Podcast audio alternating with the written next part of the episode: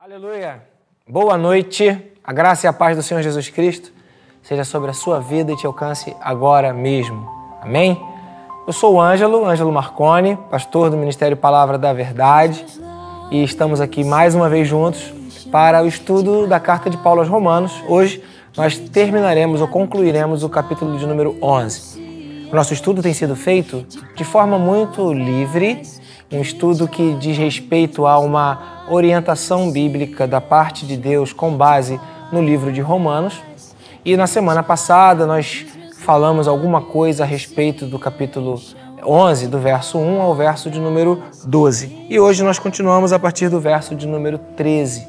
Eu não tenho falado versículo por versículo, não se trata de um estudo com essa é, proposta de uma análise de versículo por versículo. Não tenho falado de questões ligadas, ligadas à linguística, questões ligadas à ideia da escrita, do grego, nem da cultura propriamente dito da época de Paulo, mas eu tenho pego alguns versículos, alguns pontos dos, dos, do texto de Romanos e separado para que a gente, em cima da mensagem, em cima da, do propósito daquele texto, que tem a ver com todo é, a ideia do apóstolo Paulo quando escreve para a igreja em Roma, é, que essas verdades bíblicas que são atuais, que são importantes e que fazem parte do caráter de Deus para as nossas disciplinas espirituais ou para que nós saibamos como conduzir as nossas vidas diante do Senhor, na prática, sempre na prática, que estas coisas então, então elas possam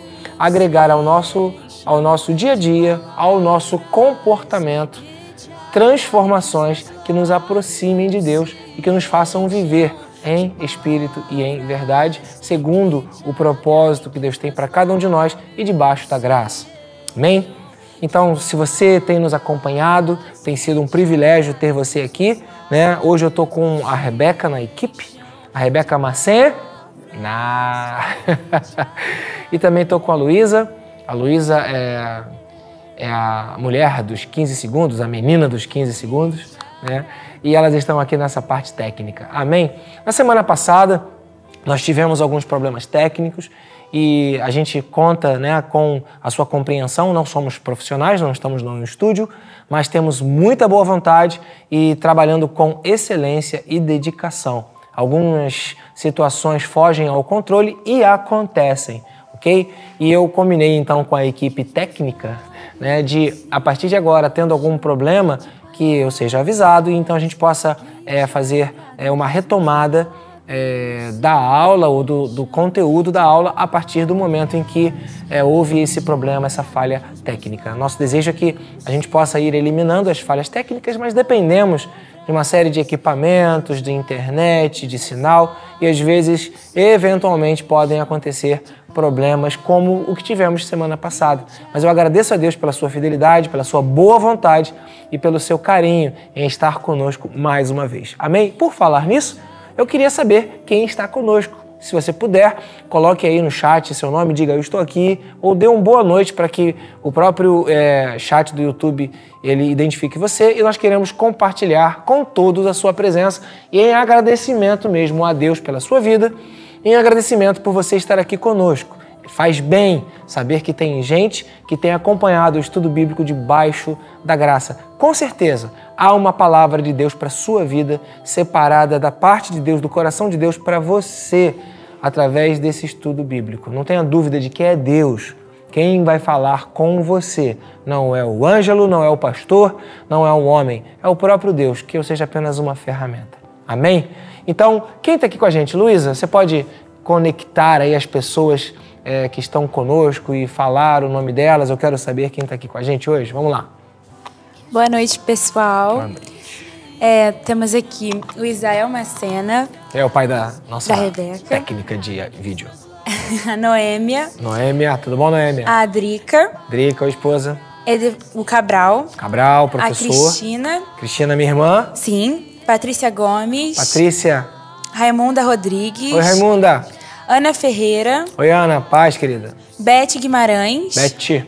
Solange Steinbeck. Solange Steinbeck é a mãe da Mônica Steinbeck e é a avó da Carol Steinbeck. Isso, ela. É a família Steinbeck. A Valesca Isidoro. Valesca, tudo bom, querida? Valesca, estudante, completando o curso, esforçada, um exemplo. Parabéns, Valesca, isso aí, firme na rocha. Que o Senhor te abençoe no seu trabalho final, no seu projeto, na sua monografia. Vitória, querida, em nome de Jesus. A família Pereira. Família Pereira? É. Família Pereira? Eu sou da família Pereira. É. É Há outras pessoas da família Pereira. E não você que é da família Pereira, seja bem-vindo. Eu também sou, né? da família Pereira. A Rosângela Silva. Oi, Rosângela. A Ceissa Guiar. Ceissa. A Ziza Patrício. Ziza, muito obrigado, Ziza, pelos presentes que você me honrou né, nesse domingo. Muito obrigado. Deus abençoe você, querida. A Marise Nipper. Marise estava aqui agora há pouco. Verdade. Né? Obrigado pela, pelo seu carinho. Marise estava cuidando dos livros da biblioteca, abençoando a igreja, trabalhando para o Senhor no dia da folga, né? Veio trabalhar no dia da folga. E, por fim, a Paula Nicolin. Tia Paula. Paulinha. Paulinha, eu ainda não provei do pudim. A Paulinha me deu um pudim de leite condensado. Irmãos, eu até tenho um testemunho para falar para vocês. Né? É, durante essa semana eu peguei duas vezes as latas de leite condensado lá em casa e eu falei, vou fazer um pudim.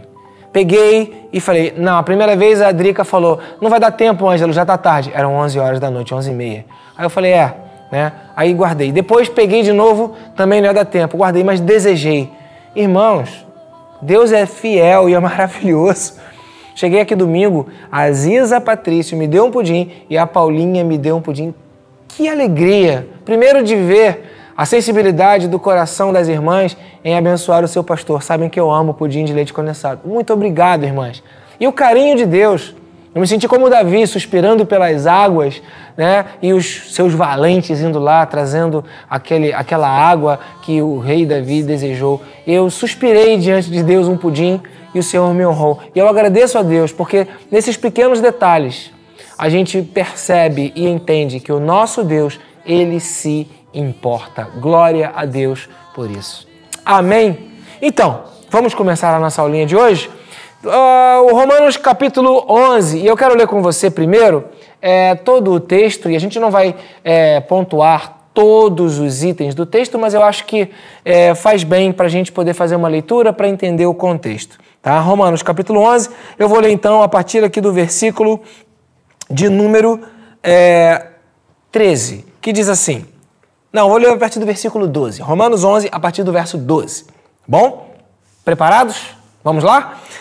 Mas se a transgressão deles, deles quem? Do Israel, os, os naturais, os israelitas na carne, né? os, os que nasceram humanamente e fisicamente como o Israel. Se a transgressão deles signifi- significa riqueza para o mundo e o seu fracasso, riqueza para os gentios, quanto mais significará a sua plenitude. E aí, na aula da semana passada, nós abordamos com bastante é, foco a questão do que é fracasso segundo Deus e o que é fracasso segundo né, a sociedade, segundo o mundo ou os homens em geral. Continuando, versículo 13. Estou falando a vocês, gentios, ou aos não nascidos em Israel, visto que eu sou apóstolo para os gentios. Exalto o meu ministério, na esperança de que, de alguma forma, eu possa provocar ciúmes em meu próprio povo, Israel, é, e salvar alguns deles. Pois, se a rejeição deles é a reconciliação do mundo, o que será a sua aceitação, se não a vida dentre os mortos? Se é santa a parte da massa, que é oferecida como primeiros frutos, toda a massa também o é. Se a raiz é santa, os ramos também o serão. Se alguns ramos foram cortados e você, sendo oliveira brava, foi enxertado entre os outros e agora participa da seiva que vem da raiz da oliveira cultivada, não se glorie contra esses ramos. Se o fizer, saiba que não é você quem sustenta a raiz, mas é a raiz quem sustenta você. Então você dirá: os ramos foram cortados para que eu fosse enxertado. Está certo. Eles, porém, foram cortados devido à incredulidade. E você permanece pela fé. Não se orgulhe, mas tema. Pois, se Deus não poupou os ramos naturais, também não poupará você. Portanto, considere a bondade e a severidade de Deus. Severidade para com aqueles que caíram, mas bondade para com você, desde que permaneça na bondade dele. De outra forma, você também será cortado. E quanto a eles, se não continuarem na incredulidade, a eles está se referindo ao povo de Israel. Quanto ao povo de Israel, se não continuarem na incredulidade, serão enxertados, pois Deus é capaz de enxertá-los outra vez. Afinal de contas, se você foi cortado de uma oliveira brava por natureza e de maneira antinatural foi enxertado numa oliveira cultivada, quanto mais serão enxertados os ramos naturais em sua própria oliveira. Irmãos, não quero que ignorem, não quero que ignorem esse mistério, para que não se tornem presunçosos. Israel experimentou um endurecimento em parte, até que chegue à plenitude dos gentios. E assim, todo o Israel, que é diferente daquele outro Israel, depois eu vou falar sobre essa diferença, será salvo, como está escrito: virá de Sião o redentor, que desviará de Jacó a impiedade. E esta é a minha aliança com eles, quando eu remover os seus pecados. Quanto ao Evangelho, eles são inimigos por causa de vocês, mas quanto à eleição, são amados por causa dos patriarcas, pois os dons e os chamados de Deus são irrevogáveis. Assim como vocês que antes eram desobedientes a Deus, mas agora receberam a misericórdia graças à desobediência deles, assim também agora eles se tornaram desobedientes, a fim de que também recebam agora misericórdia, graças à misericórdia de Deus para com vocês. Pois Deus sujeitou a todos a desobediência para exercer misericórdia para com todos. Olha a profundidade da riqueza, da sabedoria e do conhecimento de Deus. Quão insondáveis são os seus juízos e inescrutáveis são os seus caminhos. Quem conheceu a mente do Senhor? Quem conheceu a mente do Senhor? Ou quem foi o seu conselheiro? Quem primeiro lhe deu para que ele o recompense? Pois dele por Ele e para Ele são todas as coisas. A Ele seja a glória para sempre. Amém. Amém, queridos? Então, a história que envolve o, o texto para a Igreja de Roma é uma história que tem a ver com essa, essa transição do Antigo Testamento para o Novo Testamento. A transição dos israelitas, por natureza humana, do Israel de Deus, filhos pela fé. E aí, exatamente isso que está acontecendo aqui. Havia uma eleição de Deus: olha, eu escolhi Abraão e todos os descendentes de Abraão serão o meu povo. Porém, aqueles que eram de Deus rejeitaram a Deus, participaram de um processo e deixaram Deus de fora.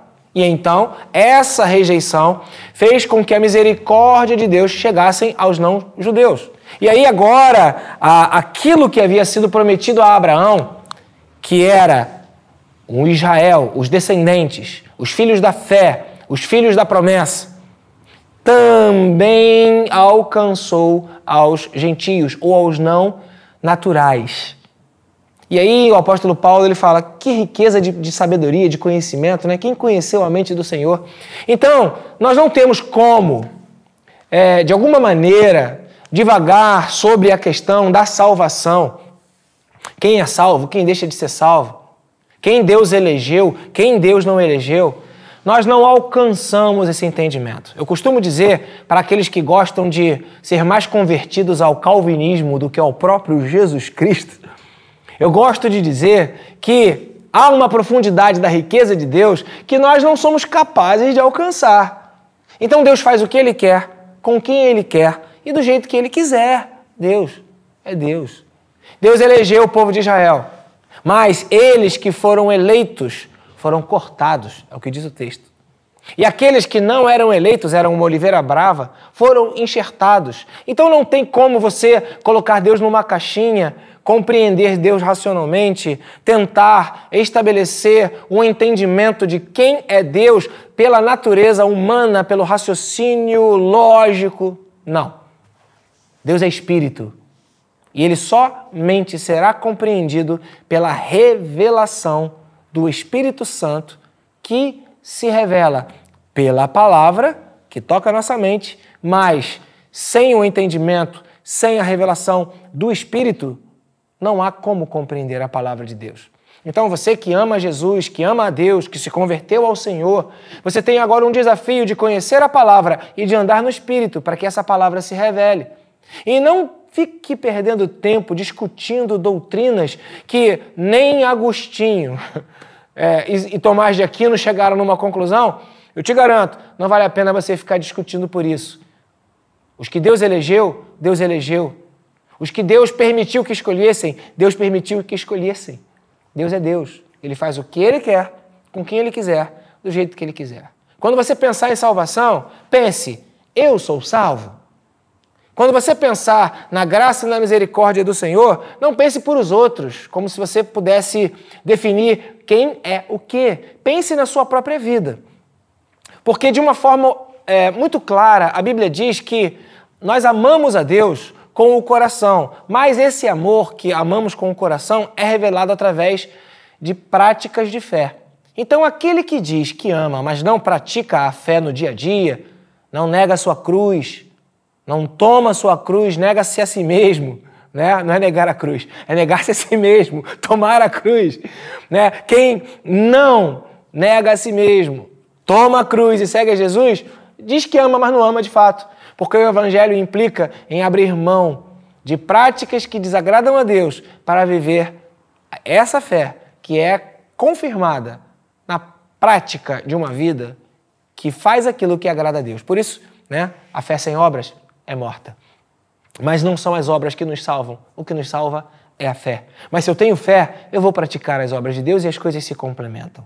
Então o apóstolo Paulo está falando para uma, uma igreja específica, onde algum tipo de pessoas, que eram os israelitas, achavam que só eles eram salvos. E o apóstolo Paulo está falando: não, vocês foram eleitos, mas vocês rejeitaram. E os gentios que não foram eleitos alcançaram a salvação. E Deus encerrou a todos debaixo né, do pecado, da desobediência, para usar de misericórdia para com todos. Então você que está me ouvindo aí, você que confessou Jesus Cristo como Senhor, você que alcançou essa graça, essa misericórdia de Deus, não fica preocupado se você foi eleito ou não foi. Você alcançou. Amém. Não fica preocupado se o outro vai ser salvo ou não vai. Prega o evangelho, deixa isso na conta de Deus. Você tem a responsabilidade de proclamar o evangelho e de viver o evangelho nessa terra, dando um bom testemunho, sendo um bom pai, uma boa mãe, sendo um bom marido, uma boa esposa, sendo um bom cidadão, uma boa cidadã, sendo um bom cristão, uma boa cristã. Vivendo os conceitos bíblicos na intensidade do que você de melhor puder fazer e ser para a glória de Deus. Então eu quero separar nesse primeiro slide o versículo 16 para que a gente possa é, compartilhar alguma coisa em cima desse versículo, ditas essas é, palavras iniciais, tá bom? É, Versículo 16 diz assim, e eu separei esse versículo porque eu acho que ele é muito importante e resume um pouco daquilo que nós estamos falando até agora. Que diz assim: ó, se é santa a parte de, da massa que é oferecida como primeiros frutos, toda a massa também o é. Se a raiz é santa, os ramos também o serão.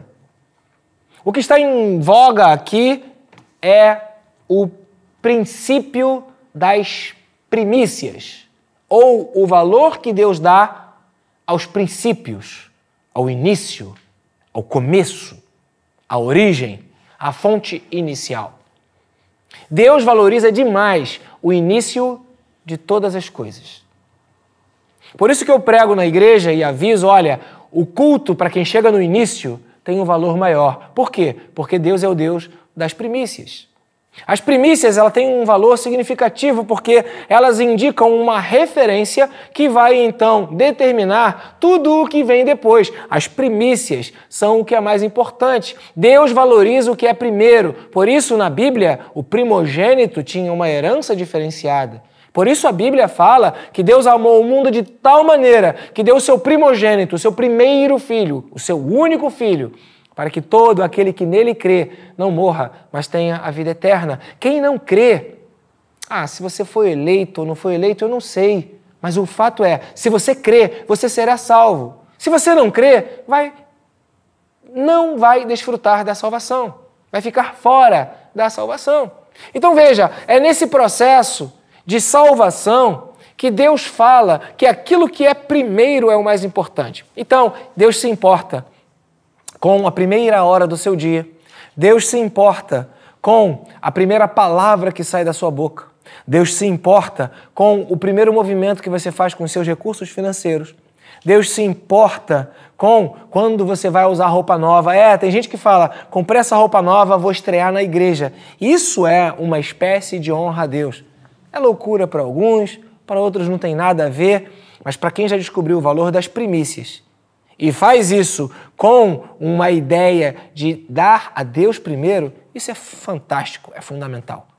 Deus, ele então estabelece e como uma igreja instituída com base na palavra, o ministério Palavra da Verdade, ele acredita nisso, na consagração das pessoas que nascem, dos, dos, dos bebês. Então, os pais, logo no início do nascimento dos bebês, né, logo que podem, vencidos os prazos das vacinas, vencidos os prazos que são uma orientação médica, os pais trazem os filhos para apresentar a Deus como um primeiro movimento, como uma primeira atitude, como um primeiro ato de fé, dizendo: Deus, essa criança é tua, é para a glória do teu nome. Quando você faz isso antes de fazer outras coisas com seu filho, com a sua filha, você está dizendo para Deus: de fato, esse bebê é um presente que Deus me deu, ele não é meu, é de Deus. E eu reconheço que Deus me permitiu ter essa, essa criança, esse filho, essa filha, para cuidar para ele Deus me deu para cuidar para Ele. É dele e eu devolvo para Deus. As primícias têm um valor significativo para Deus. Então, eu quero, nesse versículo 16, dizer para você o seguinte: o que começa certo tem uma probabilidade maior de dar certo. Seu namoro, se começa certo, tem uma probabilidade maior de dar certo. Se o seu casamento começa certo, tem uma probabilidade maior de dar certo. Por quê? Porque é uma lei espiritual, a lei das primeiras coisas, ou a lei das primícias, ou o valor que Deus dá aos princípios. Então é interessante e importante que você, como servo de Deus, serva de Deus, que quer fazer as coisas do jeito de Deus, valorize o que vem primeiro. E o que vem primeiro? Nós dizemos que colocamos Deus em primeiro lugar. Bom, é isso? Isso é que significa essa, essa, esse entendimento das primícias. Se Deus vem em primeiro lugar, primeiro para Ele, primeiro para Deus.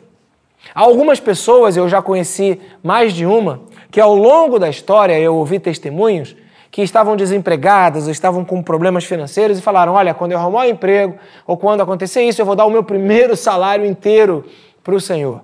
Até outro dia, conversando com o seu Ricardo, que tem nos ajudado da obra, ele me falou da experiência do seu filho, que é de uma outra igreja, e ele estava conversando que o filho dele fez esse compromisso com Deus, de dar o primeiro para Deus. A fé é de cada um. Eu não posso julgar que isso é ruim ou que isso é, é, é bom, mas que cada um haja de acordo com a fé. Mas o que vale e que é igual para todos é o valor das primícias. Que você seja capaz de apresentar o que é primeiro para Deus, o que é mais importante para Deus, o que vem no início para Deus. E se você prestar atenção, é difícil, é difícil você fazer isso.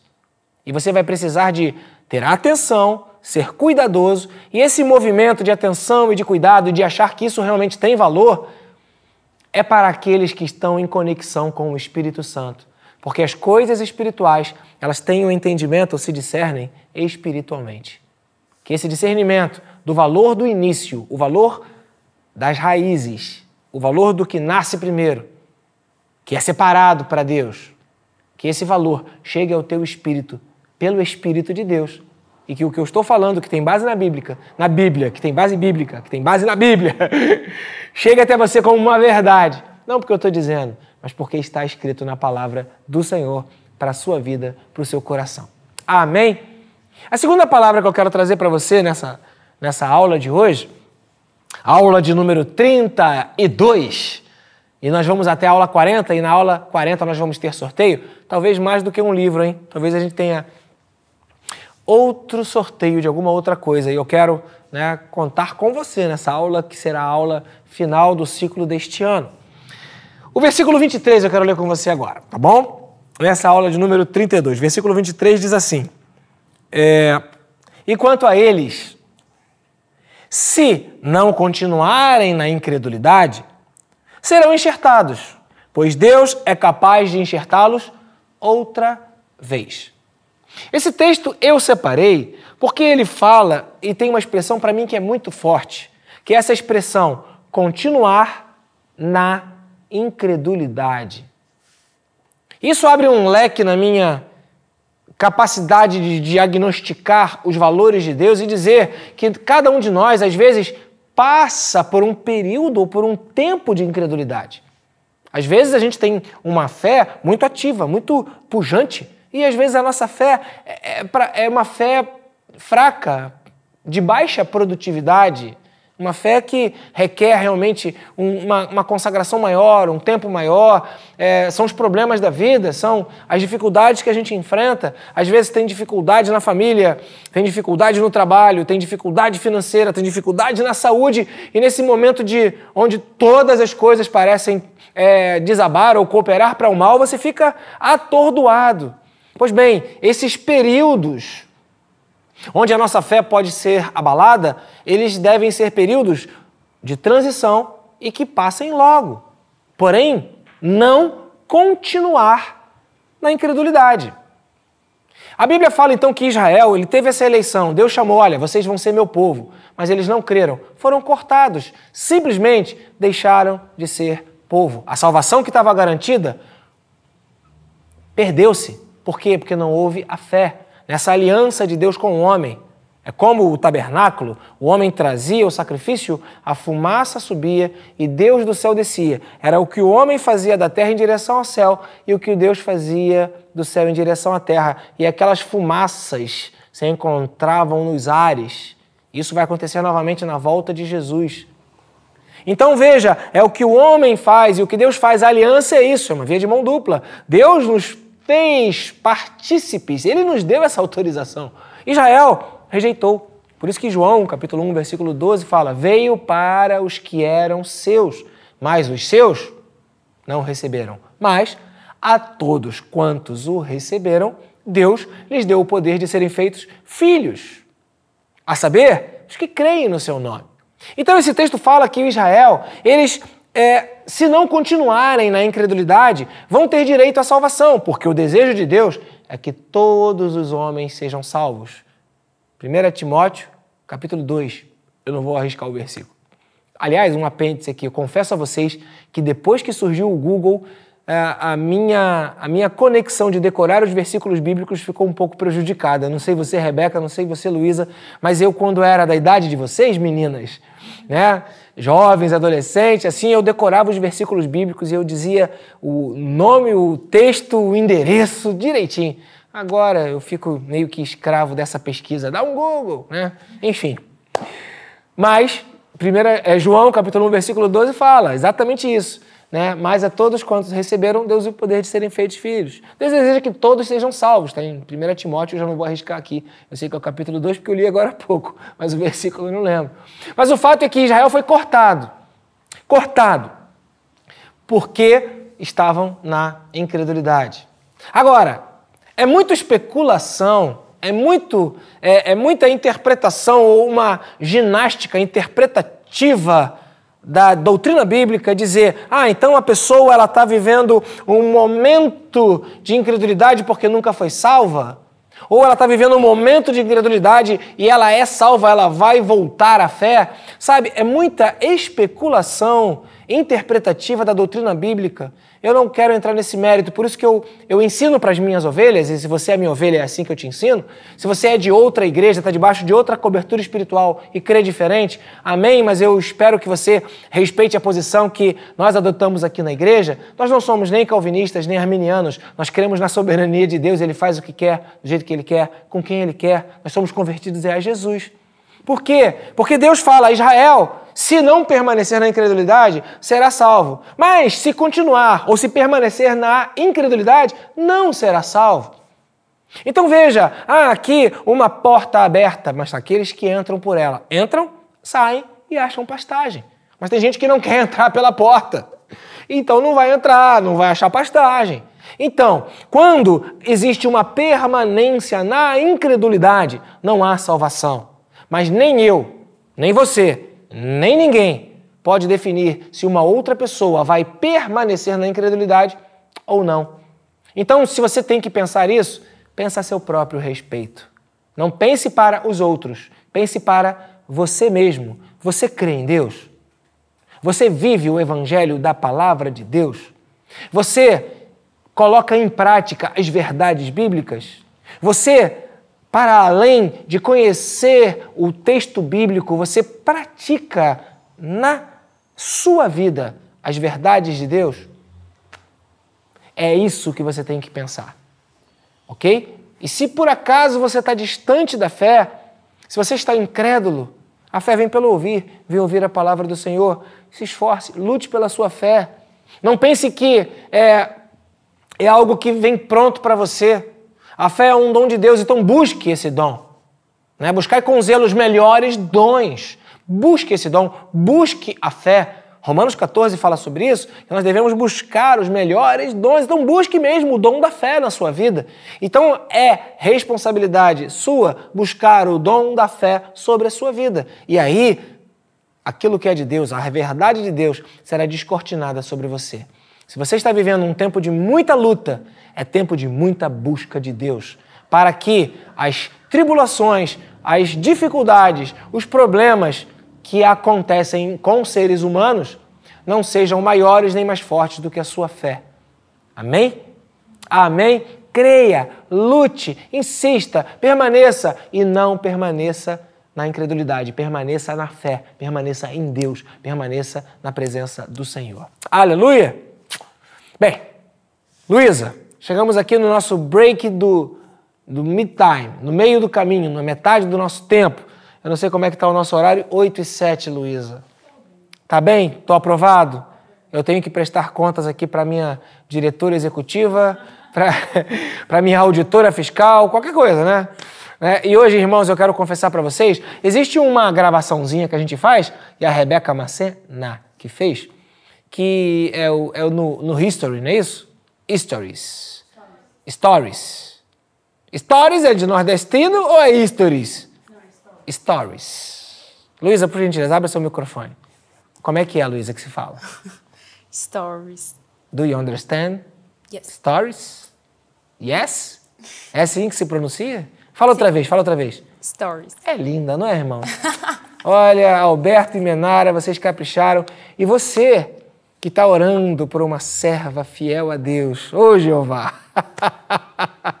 continua orando, varão, continua orando. Não vem querer se dar de, dar, cantar de gala aqui com a nossa Luizinha, não, tá? Não é assim, não. Amém? Luísa, quem está com a gente online aí? Vamos dar um abraço nesse povo. Eu quero saber quem está com a gente. Vamos lá. É, tem, ah, começar pela família Pereira que se que avisou quem é, ah. se revelou. É o Felipe Torres, o líder Felipe. Felipe Torres? O, Felipe. o El Tanque? É. Ele é Pereira? Não sei. Ele disse que talvez. É porque deve ser Felipe... meu filho na fé, então pronto, é meu filho, é Pode da família. Ele disse que talvez o João Felipe tenha mudado Mas foi revelado. Ok. É, temos aqui com a gente. Ah. É ainda, né? A Rosângela Silva, a Ceissa Guiar, a Aziza, ah. a Beth Guimarães, a pastora Marise, Opa. a Paula Nicolini, a Raimunda Rodrigues, a Daniele Werneck. Lindo. A Mônica Steinbeck, a Solange Steinbeck, a Rosane Quilin, ah. a Ana Arlete, a Kátia Gonçalves. Olha só. Noêmia, Luísa Moraes, Valesca, Menara. Quem é Menara? Minha mãe. Ah! Paulo Souza. Hum. Cabral. Cabral. Amarildo Picalho. É o pastor? Amaral. Amaral. O nome dele não é Amaral, o nome dele é Amarildo. Pastor Amarildo, do Espaço de Vida, na comunidade de São Carlos. Um beijo para o seu coração, para sua esposa Alessandra, para todos da sua casa. Que Deus abençoe a sua vida. Te amo, Amaral. O Flávio Marques. Flávio Marques, parceirão nosso aqui, também da, da parte técnica. A Helenice. Helenice! A Helenice, queridos, ela é a esposa do Agnaldo. Testemunho lindo de cura que foi é, dado no primeiro domingo desse Sim. mês, primeiro domingo pela manhã da vida do Agnaldo. Se você não teve o privilégio, vá lá, procura na Mipave no canal, dá uma olhada nesse testemunho, vale a pena. Mas a Helenice, ela é cheia de casos, ela é cheia de histórias Toda hora ela vem com uma novidade. Helenice, a minha esposa e eu somos teus fãs, porque você é demais. Um beijo no teu coração.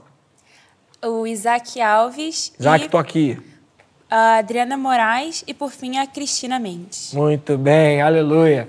Glória a Deus. Amém, queridos? Vocês são a razão dessa aula e é uma alegria estar aqui, né?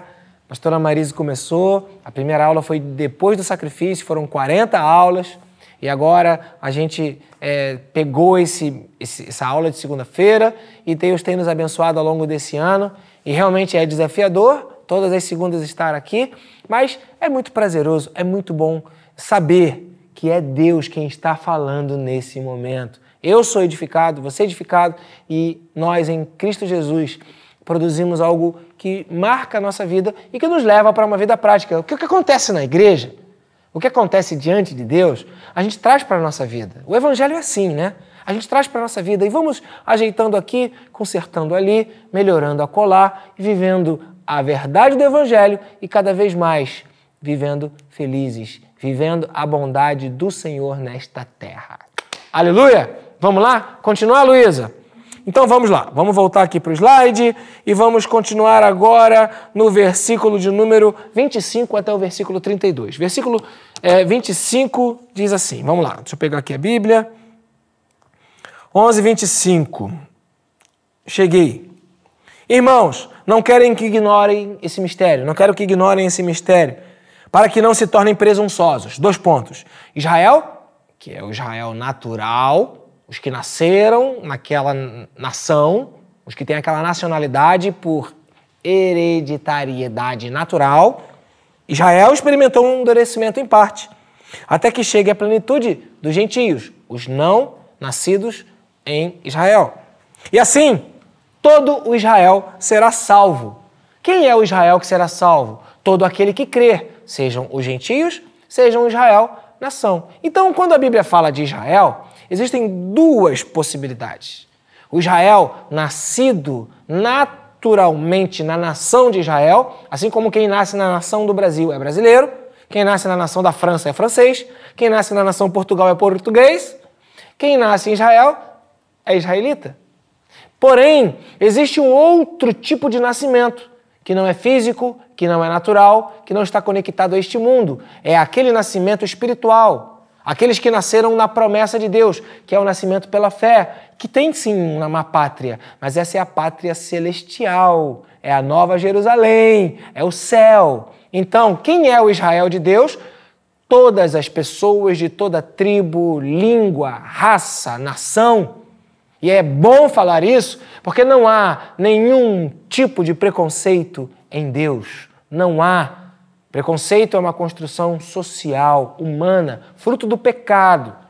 Deus não nos criou para sermos pré-conceituosos ou tratarmos pessoas diferentes por conta da sua raça, tribo, língua ou nação ou cor de pele, ou outros tipos de preconceitos que existem por aí. E agora, é, com os estudos das ciências sociais, você tem uma série de, de preconceitos discriminados. A salvação é para todo tipo de gente, desde que creiam e confessem. Creiam e confessem. Não é porque nasceu lá que tem direito à salvação. Foi cortado se permanecer na incredulidade. Mas se voltar a crer, volta a ser enxertado. Então veja, há uma aliança, há esse desígnio de Deus para a salvação para todo tipo de gente. Então quem é o Israel de Deus? Aquele que crê. Você crê em Deus? Aleluia. Você é o Israel de Deus e todas as promessas da Bíblia que dizem respeito a Israel são suas. Israel de Deus. Aleluia. Continuando. Irmãos, não quero que ignorem esse mistério, né? É, para que não se tornem presunçosos. Israel experimentou o endurecimento em parte, até que chegue à plenitude dos gentios. Verso 26. E assim todo Israel será salvo, como está escrito: virá de Sião o redentor, que desviará de Jacó a impiedade, e esta a minha aliança com eles quando eu remover os seus pecados. Eu vou ler só até aqui. Amém. Caminhando para o final da nossa aula, eu quero ler com vocês agora esse final do capítulo 11 de Romanos, que é intitulado aqui na minha Bíblia, NVI, um hino de louvor a Deus, que diz assim: ó profundidade da riqueza, da sabedoria e do conhecimento de Deus. Quão insondáveis são os seus juízos e quão inescrutáveis os seus caminhos. Quem conheceu a mente do Senhor? Ou quem foi seu conselheiro? Quem primeiro lhe deu para que ele, Deus, o recompense? Pois dele, por ele e para ele são todas as coisas. Glória, pois, eternamente a ele. Amém. Para sempre. Amém. Esse versículo que cita aqui, o versículo 35, quem primeiro lhe deu para que ele o recompense, é um versículo para mim que tem uma chave muito importante e eu quero dedicar alguns minutos, os minutos finais da nossa aula, a esse versículo, apenas esse versículo, o versículo 35.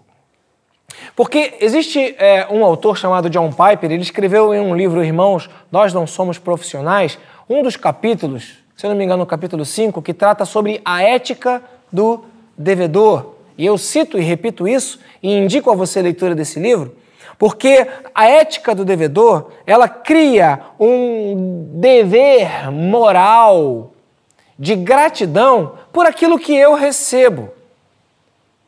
OK? Então, se alguém fez um favor para mim, eu digo: "Obrigado". Isso é correto? Claro que é. Se alguém me dá um presente, eu digo: "Muito obrigado". Então, muito obrigado, Paulinha. Muito obrigado, Ziza, e muito obrigado a todos os irmãos da igreja que têm me presenteado nessa noite com a sua participação, com né, a sua é, é, audiência. Meu Deus, me senti agora televisivo.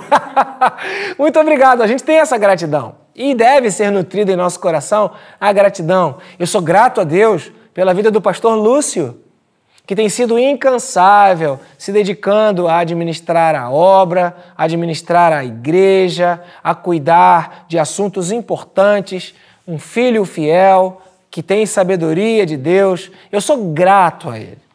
Porém, muitos de nós trocamos o valor da gratidão e trazemos a gratidão como se fosse um campo de dívida. Por, por exemplo, não, eu serei grato a Deus se Deus me der um presente.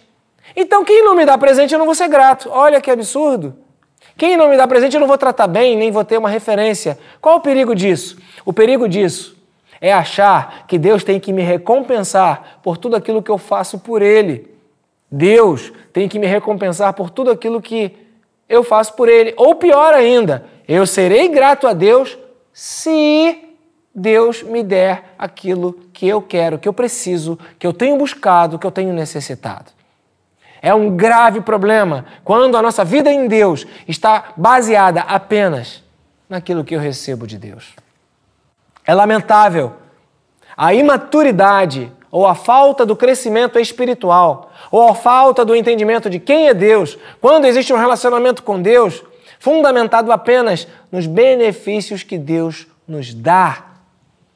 Claro Claro, devemos ser gratos a Deus por todos os seus benefícios, os benefícios que Deus nos dá. Eu sou grato a Deus pela sua vida, pela vida das meninas, a Rebeca, a Luísa, que estão nos ajudando, pela vida dos meninos que estão lá em cima trabalhando, o Lucinho, o Mateus, pela vida daqueles que já trabalharam hoje, pela vida do Ravel, que é, esteve durante um período lá na obra tomando conta no seu dia de folga, pela vida de todos da igreja que têm ajudado, participado, se envolvido.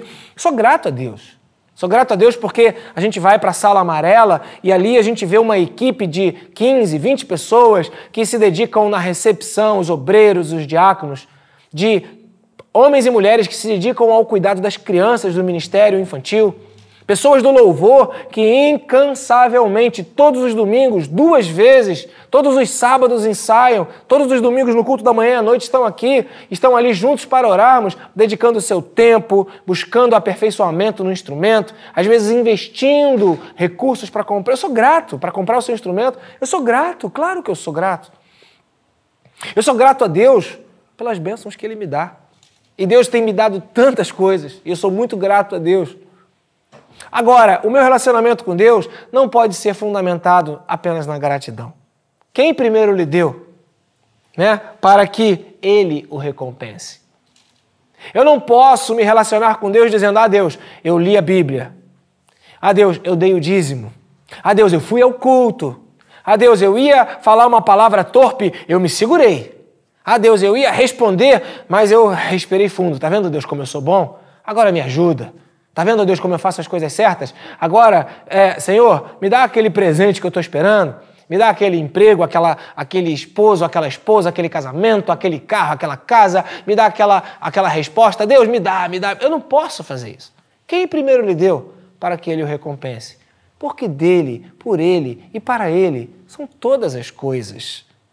A maturidade da fé, e eu prego para que você tenha maturidade na sua fé, eu prego uma mensagem, eu, pastor Lúcio, pastor Amarício, os pastores desta igreja, nós pregamos uma mensagem para pessoas desenvolverem maturidade na fé. Talvez essa, essa ideia de ser maduro na fé, ela seja algo novo para você, mas sim, Deus quer que você tenha amadurecimento no seu relacionamento com Ele. Por quê? Se você se relaciona com Deus, fundamentado numa recompensa de Deus por aquilo que você é, pelo esforço que você tem, olha, Deus, eu orei, eu orei. O Senhor tem que me responder. Senhor, eu jejuei. O Senhor tem que me responder. Eu fui na igreja. Senhor, eu fiz tudo direitinho. Por que, que eu estou sofrendo agora essa injustiça? Se você tem esse tipo de pensamento, que é uma fé imatura, fatalmente você vai sofrer você vai é, sofrer consequências na sua vida que vão abalar o seu, o seu relacionamento com Deus. E eu não quero isso para a sua vida. O meu desejo é que você não seja como mais um menino recém-nascido que precise tomar leite. Mas o meu desejo é que você tenha um alimento saudável, forte, que te faça crescer no conhecimento de um Deus que não tem nenhum tipo de necessidade de lhe recompensar. Foi Ele quem te criou, foi Ele quem te fez. Mas pensa, pensa, Ele te ama de tal maneira que Ele mesmo encarnou, Ele, ele entregou-se a si mesmo em Jesus porque Ele te ama. Pensa, Ele te criou para que você tenha vida eterna, Ele não te criou para o sofrimento. Ele não te criou para a tragédia, ele não te criou para a dor, ele não te criou para a morte. Por isso, para te livrar disso tudo, ele separou a eternidade, o céu, o céu é para você. Por isso que temos uma canção de autoria aqui desta igreja, deste espírito que está aqui, dos meninos do louvor, que o céu é o meu lar. O céu é o meu lar. Não é a terra que é o meu lar, é o céu. E é para lá que eu vou. Aleluia para que nesse posicionamento você saiba que a sua leve e momentânea tribulação são parte de um processo de Deus que te ama, que te quer feliz. E Deus usa o que para nós é mal, Deus usa para o seu bem. Por isso, todas as coisas cooperam para o bem daqueles que amam a Deus, para aqueles que vivem segundo o seu propósito. Então, esse versículo, para mim, ele tem um fundamento muito importante na doutrina da nossa fé, na doutrina cristã, para um amadurecimento no meu relacionamento com Deus. Quem primeiro lhe deu? Para que ele o recompense. Não coloque Deus como alguém que está em débito com você. Não coloque Deus como alguém que lhe deve alguma coisa. Até porque por mais que você estude, eu amo estudar, eu peço a você que se dedique aos estudos, eu incentivo os jovens, até os adultos, a estudarem. Por isso elogiei a Valesca e elogio e, e, realmente valorizo as questões que dizem respeito a estudar e ao desenvolvimento, desenvolvimento do intelecto. Isso é importante demais. Mas por mais que você estude, você nunca chegará ao pleno conhecimento de Deus e do caráter de Deus. Isso vem por revelação. Então, se você estudar, estude, você vai desenvolver você vai crescer nessa vida, você vai ter um trabalho melhor. Ah, mas eu não estudo para o trabalho, então estude para o conhecimento, para a elasticidade cerebral, para que você tenha uma compreensão melhor da vida, dos, das dinâmicas da existência, para que você seja capaz de conversar melhor, para que você tenha menos é, é, entendimento de, de, de, de um valor diminuído. Não, então estuda, faz bem. Estuda para crescer na vida, estuda para alcançar os resultados, estuda para que você possa ter um bom trabalho, mas entenda, se você estudar Deus, você vai conhecer de Deus aquilo que ele lhe revelar. Moisés estava louco para conhecer a plenitude de Deus e Deus falou: Não, se esconde ali atrás da rocha, eu vou passar, vou te mostrar as minhas costas e você vai ver de relance a minha bondade. Amém? Então veja, a mente de Cristo é o desafio que nós queremos para as nossas vidas. Mas não queira controlar Deus. Não queira colocar Deus num banco de réus, como se ele fosse o culpado das tragédias que nós desenvolvemos, porque ele nos deu essa autoridade de dominar o mundo, de sujeitar todas as coisas. E o pecado nos fez escolher errado. Por isso, há sim uma redenção em Jesus e há uma transformação na vida de alguém que se encontra com o Senhor. Mas ainda há uma dependência plena, uma dependência total, um conhecimento que entende que é muito aquém do conhecimento de Deus. Quem primeiro lhe deu para que dele né, recebesse uma recompensa? Porque dele vem tudo até mesmo o conhecimento, até mesmo o amor ao estudo, até mesmo o amor à igreja, tudo vem de Deus. Busque isso. Busque isso. Bata na porta. Batei, batei, batei, batei, bata na porta e abrir-se-vos-á.